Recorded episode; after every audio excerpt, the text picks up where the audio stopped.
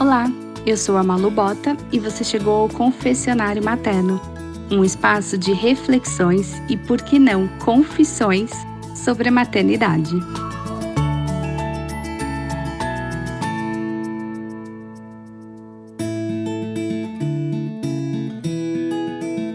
Como é que fica o relacionamento após a chegada dos filhos? Hoje eu tô com a Lúcia Moro, ela é escritora. Eu vou ler a biografia do livro dela, que chegou na minha mão agora, tem uma horinha antes do podcast, da gravação aqui do podcast.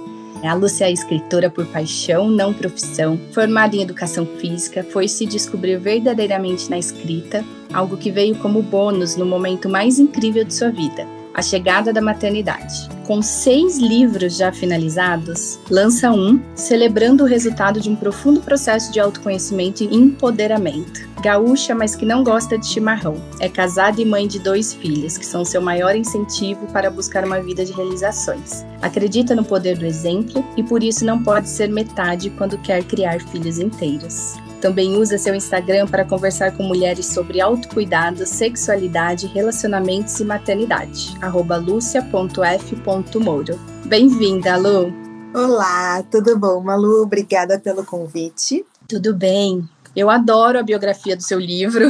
A gente já, a gente já fez é, uma, uma sala, né, pelo Clube Escreva, que a gente entrevista autor, e eu, eu conversei já com a Lu nessa oportunidade sobre o livro dela. E eu amo, eu sou apaixonada por essa biografia, porque ficou é muito linda. eu queria fazer alguma coisa que fosse mais, assim, dinâmica, digamos assim. Não tão certinha. E que passasse quem eu sou, sabe? Acho que consegui. Conseguiu. Ficou muito legal, Lu. Eu tô super ansiosa. Eu comecei a ler né, o, o seu livro no Kindle, quando a gente fez a sala, e eu estava esperando chegar o, o livro físico mesmo para engatar aqui na leitura, e eu estou super ansiosa para ler. Eu já conversei com a Lúcia, gente, muitas vezes, né, Lu? A gente já bateu vários papos, é, formalmente, né, e informalmente, sobre como fica o nosso como fica o relacionamento depois da, da chegada dos filhos, né? Seja com o marido, seja com o nosso próprio corpo, a nossa autoestima. E a Lúcia é muito boa para falar sobre isso, ela fala bastante sobre isso no Instagram dela. Eu acho que o livro dela também é um livro que empodera bastante, que traz esse assunto à tona. E aí eu queria que você falasse um pouquinho sobre como, como surgiu essa temática na sua vida, Lu. Então, uh, tudo mudou quando eu virei mãe naquele momento mais propício a esquecer que eu sou uma mulher e me voltar para cria e virar apenas mãe, apenas, um, foi que, que eu descobri uh, uma nova forma de me conectar com a minha sexualidade. Por incrível que pareça, foi nesse momento totalmente contramão para este tipo de assunto, né? Normalmente é o contrário, né, Lu? Exatamente. Normalmente é a hora que a gente se afasta mesmo desse tema, dessa, desse Eu assunto. consegui, na verdade, o que me aconteceu foi, uh, óbvio, eu estava lá amamentando, aquela questão toda hormonal que uh, afeta a libido e tudo mais. Porém, nessa mesma época, por coincidência, uh, eu comecei a, a, ler literatura erótica. E foi, era a época dos 50 tons de cinza, quando eu tive meu primeiro filho. E, e então eu descobri que uh, baixa de libido, que pode acontecer ou pela amamentação, ou por depressão, ou por estresse uh, financeiro, problema no trabalho, tem várias coisas que acarretam, que afetam a nossa questão da libido. Mas a gente pode trabalhar a excitação através do cérebro, e eu não sabia disso, e na verdade eu descobri isso na prática depois é que eu fui saber que era isso que estava acontecendo. E a literatura erótica tem um, um papel muito forte nesse uh, atuando nesse sentido para as mulheres. Hoje em dia já é uma literatura indicada por sexólogos, por uh, terapeutas sexuais, enfim, já é uh, a biblioterapia já é indicada para a questão sexual com a literatura erótica. E aí eu me voltei para o lado uh, da mulher, do feminino, me fez num momento de transição muito impactante, que é a chegada do primeiro filho, especialmente, né? Porque a gente não faz a menor ideia do que vai acontecer, né? Então, naquele momento, assim, que a, nosso, a nossa família passou de dois para três, um, eu consegui manter a minha conexão com o meu marido, porque a nossa parte sexual estava bem uh, trabalhada nessa fase, sabe? Então, uh, não é comum, não é não é comum realmente a pessoa ter esse tipo de desejo, por isso que eu falo muito no meu Instagram, a gente precisa pensar sobre o sexo, a gente precisa querer querer o sexo. E foi o que me aconteceu. Então, eu digo, na prática mesmo, funciona. E tem como sim a gente ter um bebê recém-nascido em casa e ainda assim lembrar que a gente é mulher, que a gente tem um parceiro, que a gente tem necessidades no nosso corpo também. E que se não são necessidades que a gente está. Uh, naturalmente sentindo são boas para a gente sentir, então a gente pode se estimular para sentir.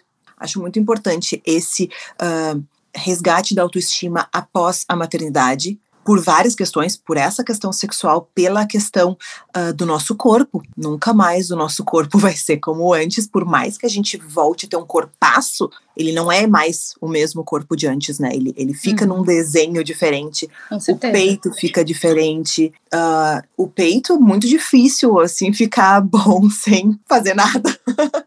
então, é uma, uma questão que a gente tem que trabalhar na gente também. E, e, esse, e esse encontro todo com o feminino e pensar na gente como um ser individual, não sou uma esposa, não sou uma mãe, eu sou eu ainda que faço todas essas, essas funções. Eu sou uma mulher, né, Lu? Exatamente. Eu, eu acho que para a maioria das mulheres é muito difícil essa a organização de toda essa transformação, sabe? Eu acho que depois que a gente tem os filhos, é, é um divisor de águas muito grande e pode ser que a gente se afaste muito da nossa parte mulher, né? Aconteceu comigo, eu acho que acontece com a grande maioria das mulheres, que é assim, no, no, seu ranking de prioridades, né? Então você tem lá, você tem um recém-nascido para manter vivo, você tem que se alimentar e que, e que dormir, né? O mínimo necessário ali. Então, assim, no seu ranking de prioridades, eu acho que vai ficando para trás, sabe? Uhum. Trabalhar a sua autoestima e o seu relacionamento. Que eu acho que é. uma coisa tá atrelada à outra, e eu acho que a gente acaba, depois dos filhos, passando um tempo com, com essas duas coisas meio abandonadas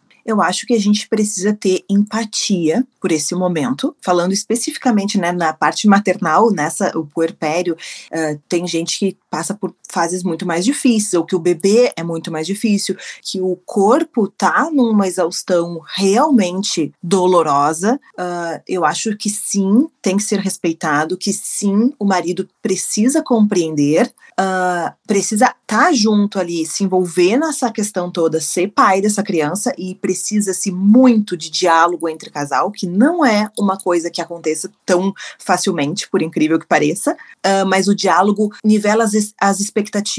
Na hora que tu te expõe, que tu escuta, vocês se combinam. Então não tem mais aquela coisa de tu achar que o parceiro tá lendo tua mente, nem Nossa, tu tem que ler a mente do parceiro. Então o diálogo é a base. Dali para frente, vocês vão ajustando, mas é sim importante uh, cuidar do relacionamento também. Não é só porque a gente colocou uma aliança no dedo e agora temos o troféu filho que o marido aguenta aí que os próximos cinco anos eu sou só mãe. Não é uhum. é assim, não é por ele, é por ti. É porque tu é uma mulher e porque tu te amar e tu resgatar a tua autoestima e a tua porção feminina vai te fazer ser melhor para ti, pro teu filho, pro teu marido, porque tu vai estar tá melhor dentro de ti, tu vai estar tá com os hormônios uh, bombando a coisa boa dentro de ti. Então isso vai refletir em todas as tuas relações, a tua relação contigo mesma e na tua relação com o teu mundo. Quanto mais exausta e mais alimentando essa exaustão tu estiver, mais rabugenta, mais tudo, é óbvio. E quanto mais tu te puxa, é difícil, é que nem atividade física. É difícil, uhum. mas a gente sabe que vai liberar hormônio bom, que a gente vai ter mais disposição, que vai fazer bem pro nosso organismo.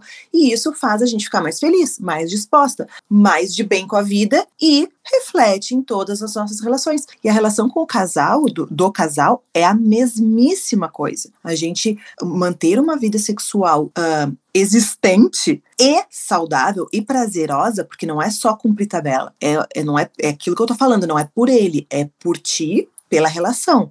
Então tem que ser uma relação que tu goste também. Isso vai te colocar nessa situação semelhante à atividade física, de hormônios de bem-estar correndo pelo teu corpo, te dando mais disposição, te fazendo. E isso tem uma coisa muito, muito importante de ser dita sobre a relação do casal, que é a conexão íntima uh, deixa o casal muito mais em sintonia, e muito mais apto a ajudar o parceiro. Então, se o teu marido, especialmente naquela fase que ele tá pensando, perdi agora, não sei, mas nem se eu posso morar nessa casa, se nesse momento vocês estiverem conectados, ele vai ser um melhor pai, ele vai ser um melhor esposo, e tu vai te sentir melhor com ele por ele estar sendo bem bom, e tu vai estar te sentindo melhor contigo porque tu tá conseguindo equilibrar o teu casamento e a tua maternidade dentro da porção mulher, mulher que tu é. Então tudo flui quando as coisas estão ajustadas e não é uma coisa louca, não precisa ser, sabe? Uhum. É só manter, manter a vida. Ô Lu, eu queria só voltar porque acho que você falou várias coisas super importantes. Eu nem é... falo muito, né? Eu nem gato. Mas assim que é bom. Mas eu, eu queria é, ressaltar alguns pontos que eu achei das coisas que você falou, que eu achei que são muito legais e muito importantes assim da gente frisar, que é o primeiro da gente achar que a pessoa que está com a gente lê os nossos pensamentos, né? Então, é, eu acho que a gente tem meio que esse instinto natural depois que, que os filhos é, nascem, é, na, nessa, nessa fase do porpério, eu acho que é meio natural para a gente, né, o lidar com aquela situação. Não que seja fácil, tá? Não é isso que eu tô falando. Eu tô falando que é natural, assim, no sentido de saber o que fazer, sabe? E mesmo sendo muito difícil e a gente passando por alguns bocados que ninguém que ninguém te conta, né, normalmente. Mas eu acho que pro, pro homem não é tão natural.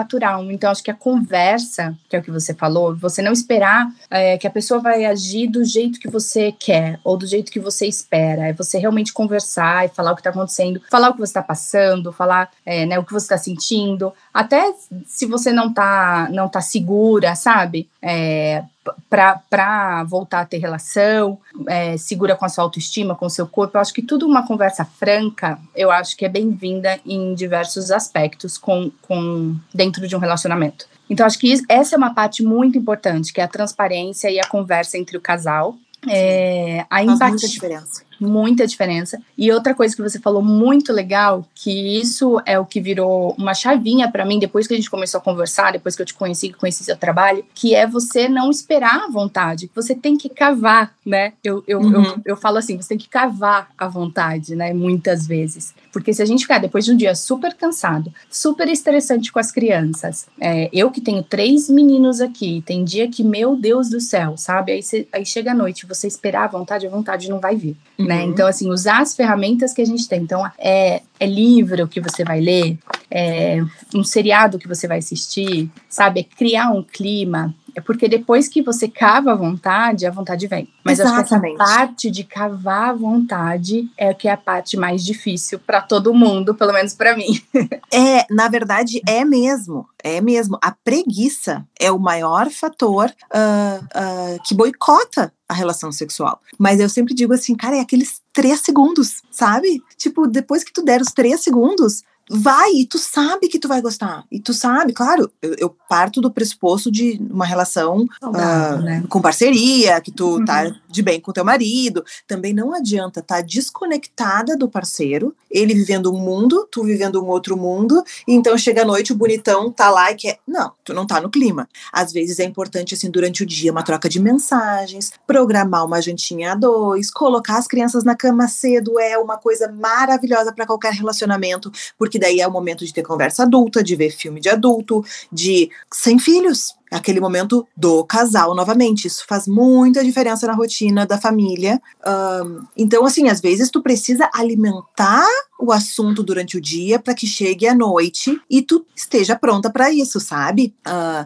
às vezes é filme, às vezes é livro, às vezes é só colocar uma musiquinha e curtir com o marido, mas tem que ter essa sintonia, tem que ter essa essa troca também, sabe? De a, o casal estar já num, numa parceria, que já aconteceu esse diálogo, o marido já tá ciente dessa fase nova, sabe? O uhum. entorno também tá favorável para isso. Não Ô, só chegou na hora, tá, ok, eu vou lá. É difícil. É. Aí é difícil. E deixando claro também aqui que a gente não está falando que é, a gente não está falando nada do tipo é porque o, relacionamento só sobrevive com isso, porque é a sua obrigação como mulher. Não. A, a Lu fala desde sempre que é para você, né? Então é para mim, é para você se sentir bem, porque realmente é uma coisa que aproxima o casal, que é uma coisa que faz você se sentir bem. E isso a gente pode levar para outras coisas também, como fazer uma atividade física, como voltar a cuidar de você, né? E não só para o relacionamento marido-mulher. Fala-se muito do autocuidado, eu falo muito do autocuidado. Só que se tu for uh, pesquisar o autocuidado,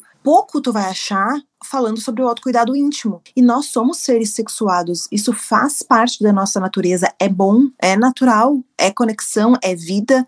E aí tu fala do autocuidado e tu entra lá na meditação, na atividade física, na alimentação, que são fundamentais e importantíssimas. O seu me time, que é um momentinho do dia que é teu para tu fazer o que tu quiser, que não tenha obrigação, que seja lazer. Então são vários pilares. Porém, a questão do autocuidado íntimo também tem que estar tá nessa nessa pauta, porque tu e não é só com o parceiro, é contigo também.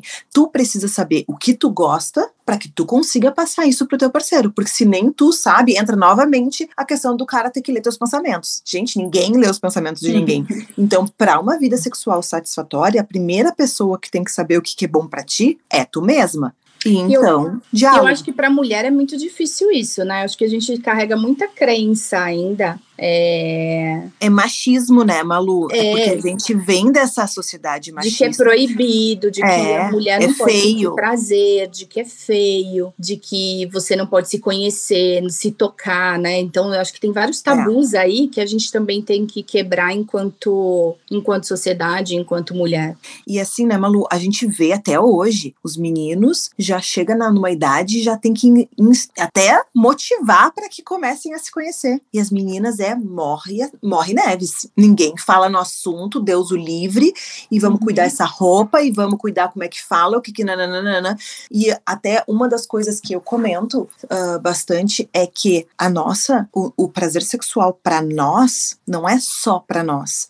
A gente uh, quebrar esse tabu, a liberdade sexual feminina, é para as próximas gerações, é para que homens e mulheres tenham o mesmo direito. Não é sobre sair pelada na rua, é só, só se permitir sentir o que o teu corpo é feito para sentir. Só uhum. isso, só a mesma, a mesma liberdade que os homens têm, que as mulheres também tenham. E que os nossos filhos saibam reconhecer essa mulher, valorizar essa mulher, querer essa mulher para si. Também não adianta a gente uh, criar ainda os meninos de uma forma e as meninas para serem livres. Daí não vai dar, daí vai dar choque, né? A gente precisa é igualar. Isso não é loucura, isso não é radicalismo, isso não é nada, sabe? É uma coisa totalmente básica e natural. E, teu direito e que vai melhorar para todos. Teu direito de saber o que você gosta, como você gosta, né? Acho Exato. que muitas de nós chega na vida adulta, depois de casada, depois de filhos, sem saber uh, exatamente do que gosta. E aí que eu acho que entra, e que eu acho que é muito legal todas as dicas que você dá. Então, assista um seriado,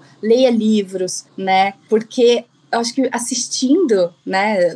Você deu muitas dicas para mim de seriados, depois eu vou querer que você fale aqui, mas assistindo seriados, lendo livros, né? Lê, lendo o livro dela, que é o que ela vai falar daqui a pouco, você começa a perceber que existe coisas diferentes do que você está acostumado a fazer, vamos falar assim. Uhum. E aí você pode, pô, eu posso, pode ser que eu goste disso, vou tentar. E aí você começa a se permitir, a se libertar e a, e a se descobrir. E eu acho que isso também pode melhorar muito o, o relacionamento. Muito. E assim, ó, desperta sensações. Eu sempre uso um exemplo que todo mundo vai entender que é os 50 tons de cinza, que uh, tem toda essa cultura de masoquismo, né? Não é a minha praia, definitivamente. Não, não quero ser chicoteada, não quero nada disso. Porém, assistindo esse filme, lendo esse livro, desperta sensações. Então, te desperta a tentar coisas, não necessariamente como eles estão fazendo ali ou como tu tá lendo, sabe? Mas é coisas é só, novas. peraí que eu tô sentindo alguma coisa, eu preciso trabalhar isso, entendeu? E isso dá aquela cutucada no marido no meio da noite. Olha quanto eu já cutuquei meu marido no meio da noite, lendo um assim.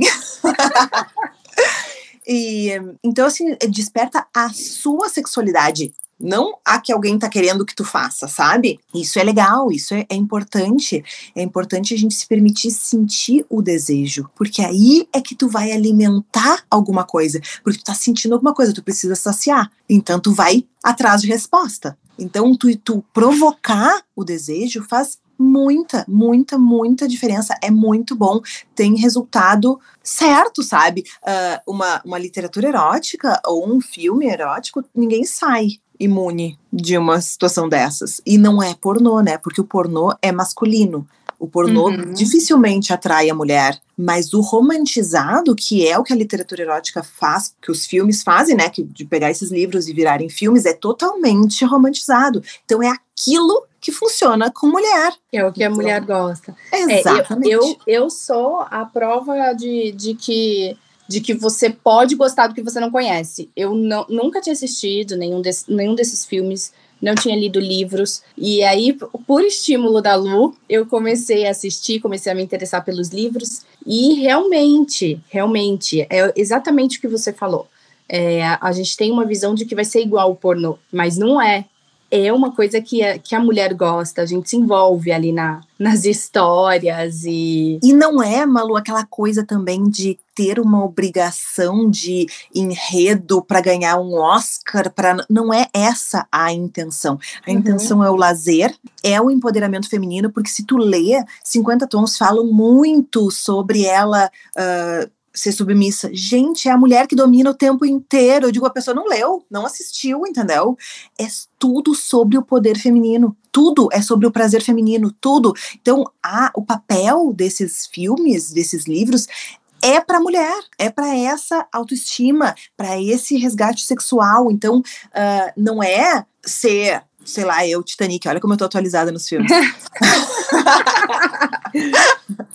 não é uma, uma obra nesse aspecto, sabe? ele tem essa conotação muito mais crua, moderna, com essa intenção do lazer e do prazer, juntando toda essa questão da sexualidade. Então, antes de julgar, de dizer que é ruim, que é fraco, que é isso, que é aquilo, entenda qual é a intenção. A intenção não é aquela lá, entendeu? Tá muito mais interna, tá muito mais em discutir a, a sensibilidade da mulher, é sobre o feminino. Então tem isso também de te dar um tempo, permite, ver se tu vai sentir, sabe? É para sentir. E aí, ha, só curtição. Só curtição. Lu, conta um pouquinho do um pra gente. Ai, um. Sabe que eu nem sei se eu sei falar sobre um, porque. Ah, se eu já falo assim, no, normalmente vou, vou tagarelar 10 horas aqui. uh, um foi uh, um é o primeiro livro da trilogia Infinito que eu escrevi durante o meu primeiro puerpério. Então, ele já tem uns nove anos, meu filho faz nove anos esse ano.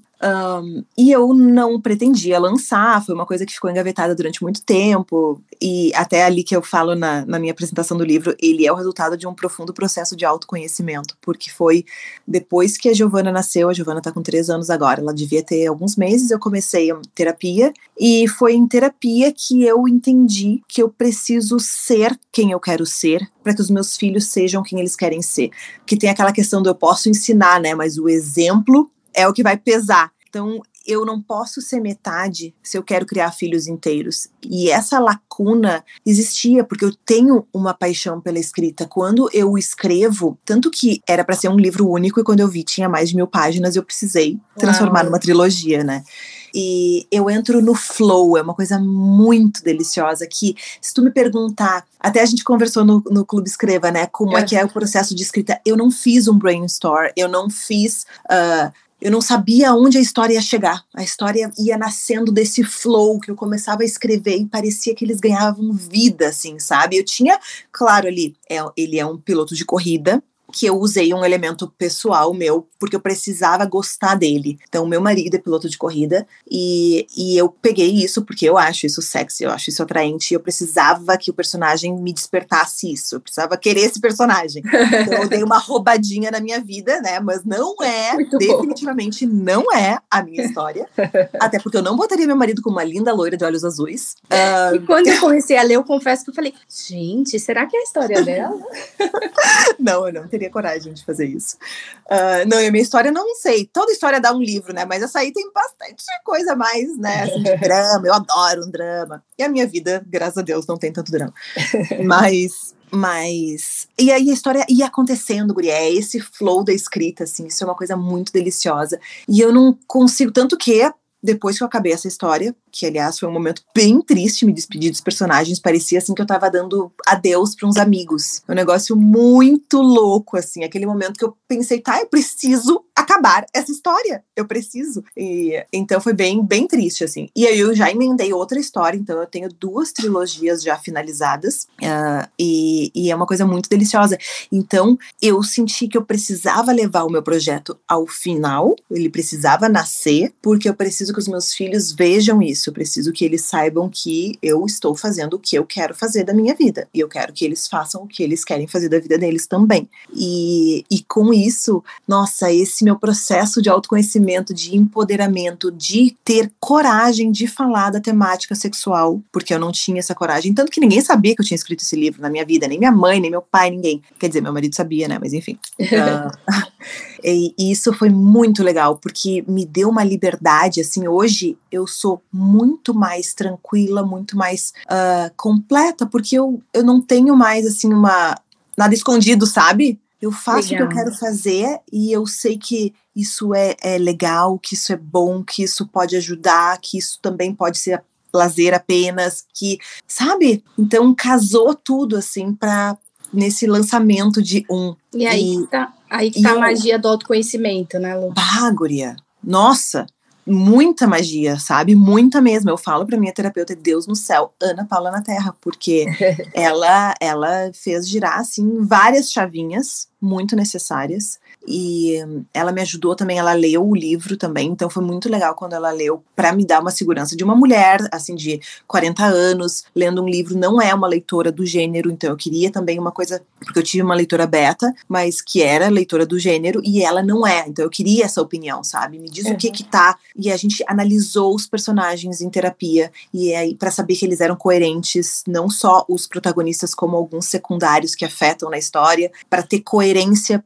foi muito legal, assim, esse, esse processo. E a história é uma história uh, que eu procuro envolver o leitor no romance, não no sexo. Se eu tirar o sexo da história, a história continua acontecendo da mesma forma. Mas inserindo uh, as descrições íntimas do casal, tu consegue entender o casal. Eu acho que é aí que tá uma grande coisa desse tipo de literatura erótica para uh, te nortear dentro de um relacionamento eu já estudei sobre os benefícios da literatura erótica e uh, aprender sobre relacionamentos é um dos fatores, porque tu entrando na parte íntima, tu parece que as coisas vão se encaixando, tá? Eles são, tu tá vendo que eles são ali muito. Uh, ah, o casal tem a química, porque obviamente é a história de um casal que tem um super encontro de almas, né? E, e aí tu entra nessa cena e tu fica, agora eu entendi tipo, fez sentido o resto, sabe? A conexão uhum. deles ficou clara, tu começa a te envolver com eles e a torcer por eles, porque tu sente o que eles sentem. Então é muito, eu acho muito legal, assim, eu gosto muito de ler esse tipo de livro,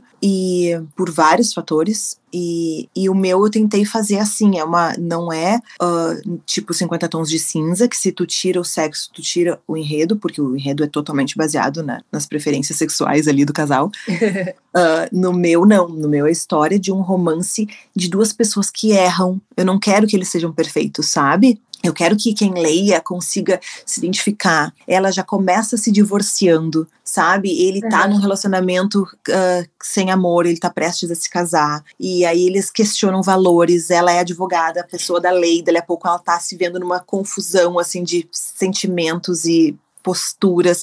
Eu queria isso, assim, sabe? Que fosse uma coisa que uh, alguém já po possa se identificar ou por ela ser separada ou por nicho de, de que questionar valores, uh, monogamia, enfim. E então eu acho isso legal dos personagens também, deles serem imperfeitos. Eles falham com eles próprios e eles falham com o outro também. Mas aí no decorrer dos três livros tu vê a construção desse amor. E então tu vai pingando isso e no final as coisas se ajeitam, sabe? Eu acho isso muito legal de, de romance, que tu vai estudando junto e olhando de fora. E aí tu consegue, às vezes, na tua vida também, olhar de fora, sabe? Não é só sobre o teu ponto de vista. Eu ia falar sobre isso.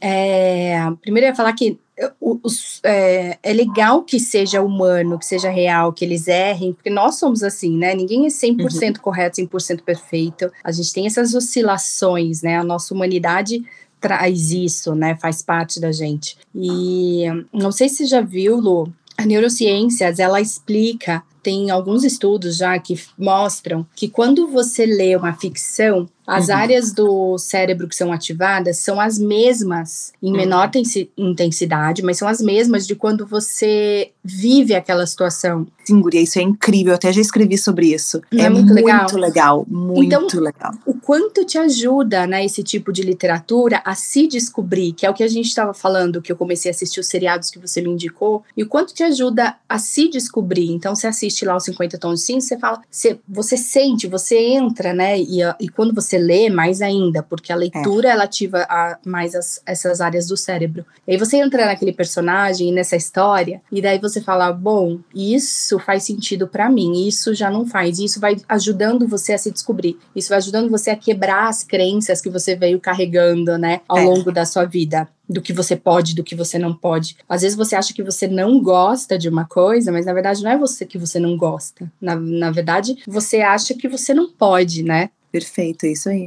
É isso aí. São as crenças limitantes, a gente tá cheio delas, cheio delas. E na questão sexual, nossa senhora, né? Demais. É, é muito, demais. Ô Lu, para finalizar, eu queria que você então deixasse, se você consegue dar assim, resumida, resumindo, três, três conselhos, vai ter três dicas para quem para a gente é, para o relacionamento após a maternidade, para manter um bom relacionamento, para resgatar o relacionamento, algo assim.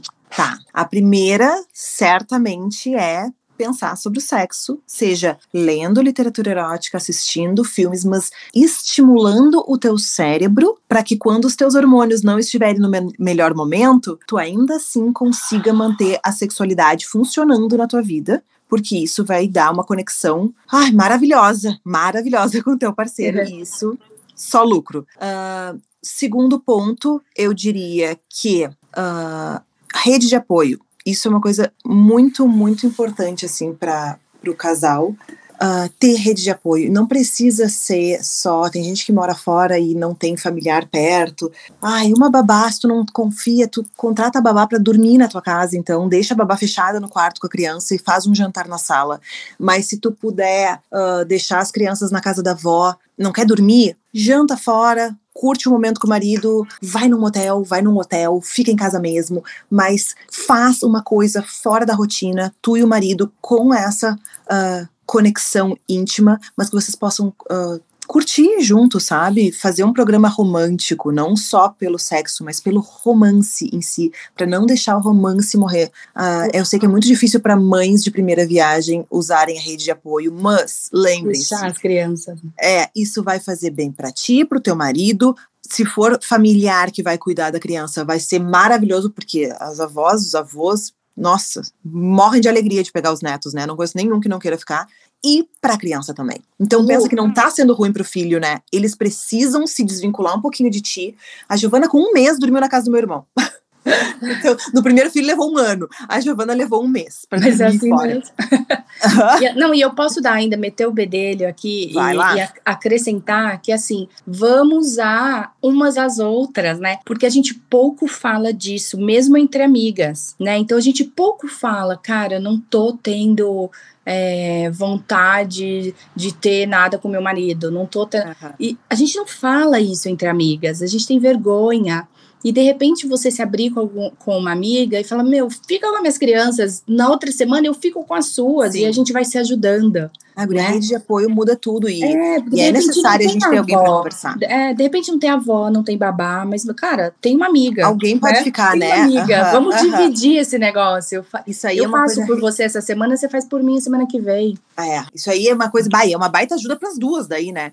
É importante a gente ter essa consciência do largar um pouquinho as crianças. Se puder dormir, então, melhor ainda, tá? Uh, e o terceiro ponto que eu diria é diálogo. Ninguém tá dentro do teu cérebro e tu não tá dentro do cérebro de ninguém. A expectativa é a mãe da frustração. Então, no momento que tu não te expõe, tu não pode esperar uma resposta. No momento que tu não conhece teu marido, tu também não vai conseguir acertar sempre. Então, o diálogo de todo o tipo na relação, também passando pelo diálogo sexual, tá? É muito, muito importante para um casamento funcionar de forma completa, sabe? Para que um conheça verdadeiramente o outro, sem uh, ficar criando, ficar de birra, ficar de cara feia, porque a uhum. pessoa não foi capaz de usar a bola de cristal para descobrir o que, que precisava. Então, eu acho que seria isso. Pense sobre sexo, tenha uma rede de apoio e diálogo com o casal, com o seu marido. Seriam as minhas dicas master. Muito bom, Lu. Ficaria aqui um tempão conversando com você, batendo papo. Ah, é... eu também nem falo muito. é sempre uma delícia. É, queria te agradecer bastante pela disponibilidade. Foi muito bom, muito bom mesmo. Vamos marcar mais vezes, vamos tentar marcar lá no Instagram, vai ser bem legal. Certo. Obrigada, Lu. Eu que agradeço. Um beijo grande. Até a próxima. Até a próxima. Obrigada. Beijo.